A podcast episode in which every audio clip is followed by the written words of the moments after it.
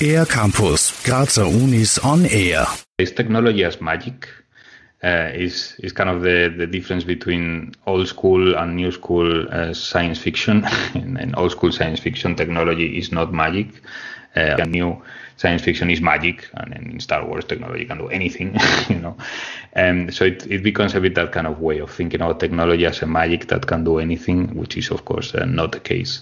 In unserer Gesellschaft würden die Fähigkeiten von künstlicher Intelligenz und den dazugehörigen Algorithmen oft überschätzen, meint David Garcia, Professor für Computational Behavioral and Social Sciences an der TU Graz.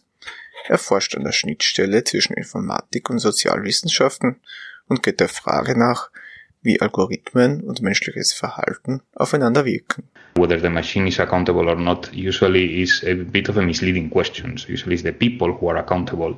The people who use the machine or the people who design the machine and the people who make money out of this machine being applied. So sometimes uh, I, I feel that the discussion is going too much into focusing on the algorithm as some kind of a monster while the, the problem is the people uh, uh, that are making uh, profit out of the algorithms. Gerade soziale Netzwerke wie Facebook sind spätestens seit der Corona-Krise oder dem Sturm auf das Kapitol in den USA zunehmend unter Kritik geraten, weil sie zur Polarisierung der gesellschaftlichen Extreme beigetragen haben sollen. Aber macht der Facebook-Algorithmus die Userinnen und User wirklich zu schlechteren Bürgerinnen und Bürgern im demokratischen Diskurs?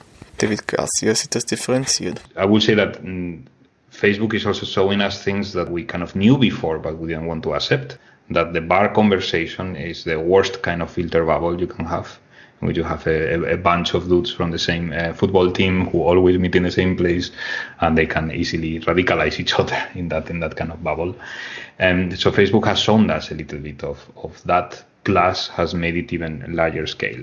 Wer sich selbst näher mit den Verbindungen zwischen Mensch und Maschine auseinandersetzen möchte, kann das ab Herbst auch in dem neuen Masterstudium Computational Social Systems an der TU Graz tun, das David Garcia federführend mitkonzipiert hat. Eine der Besonderheiten dieses Studiums, es steht Absolventinnen und Absolventen der Informatik genauso offen wie alle jenen, die Sozialwissenschaften oder Just studiert haben. Hier treffen sich also Perspektiven, die im Unibetrieb üblicherweise getrennt erforscht werden. Für den ER-Campus der Grazer Universitäten Raphael Reithofer. Mehr über die Grazer Universitäten auf ercampus-graz.at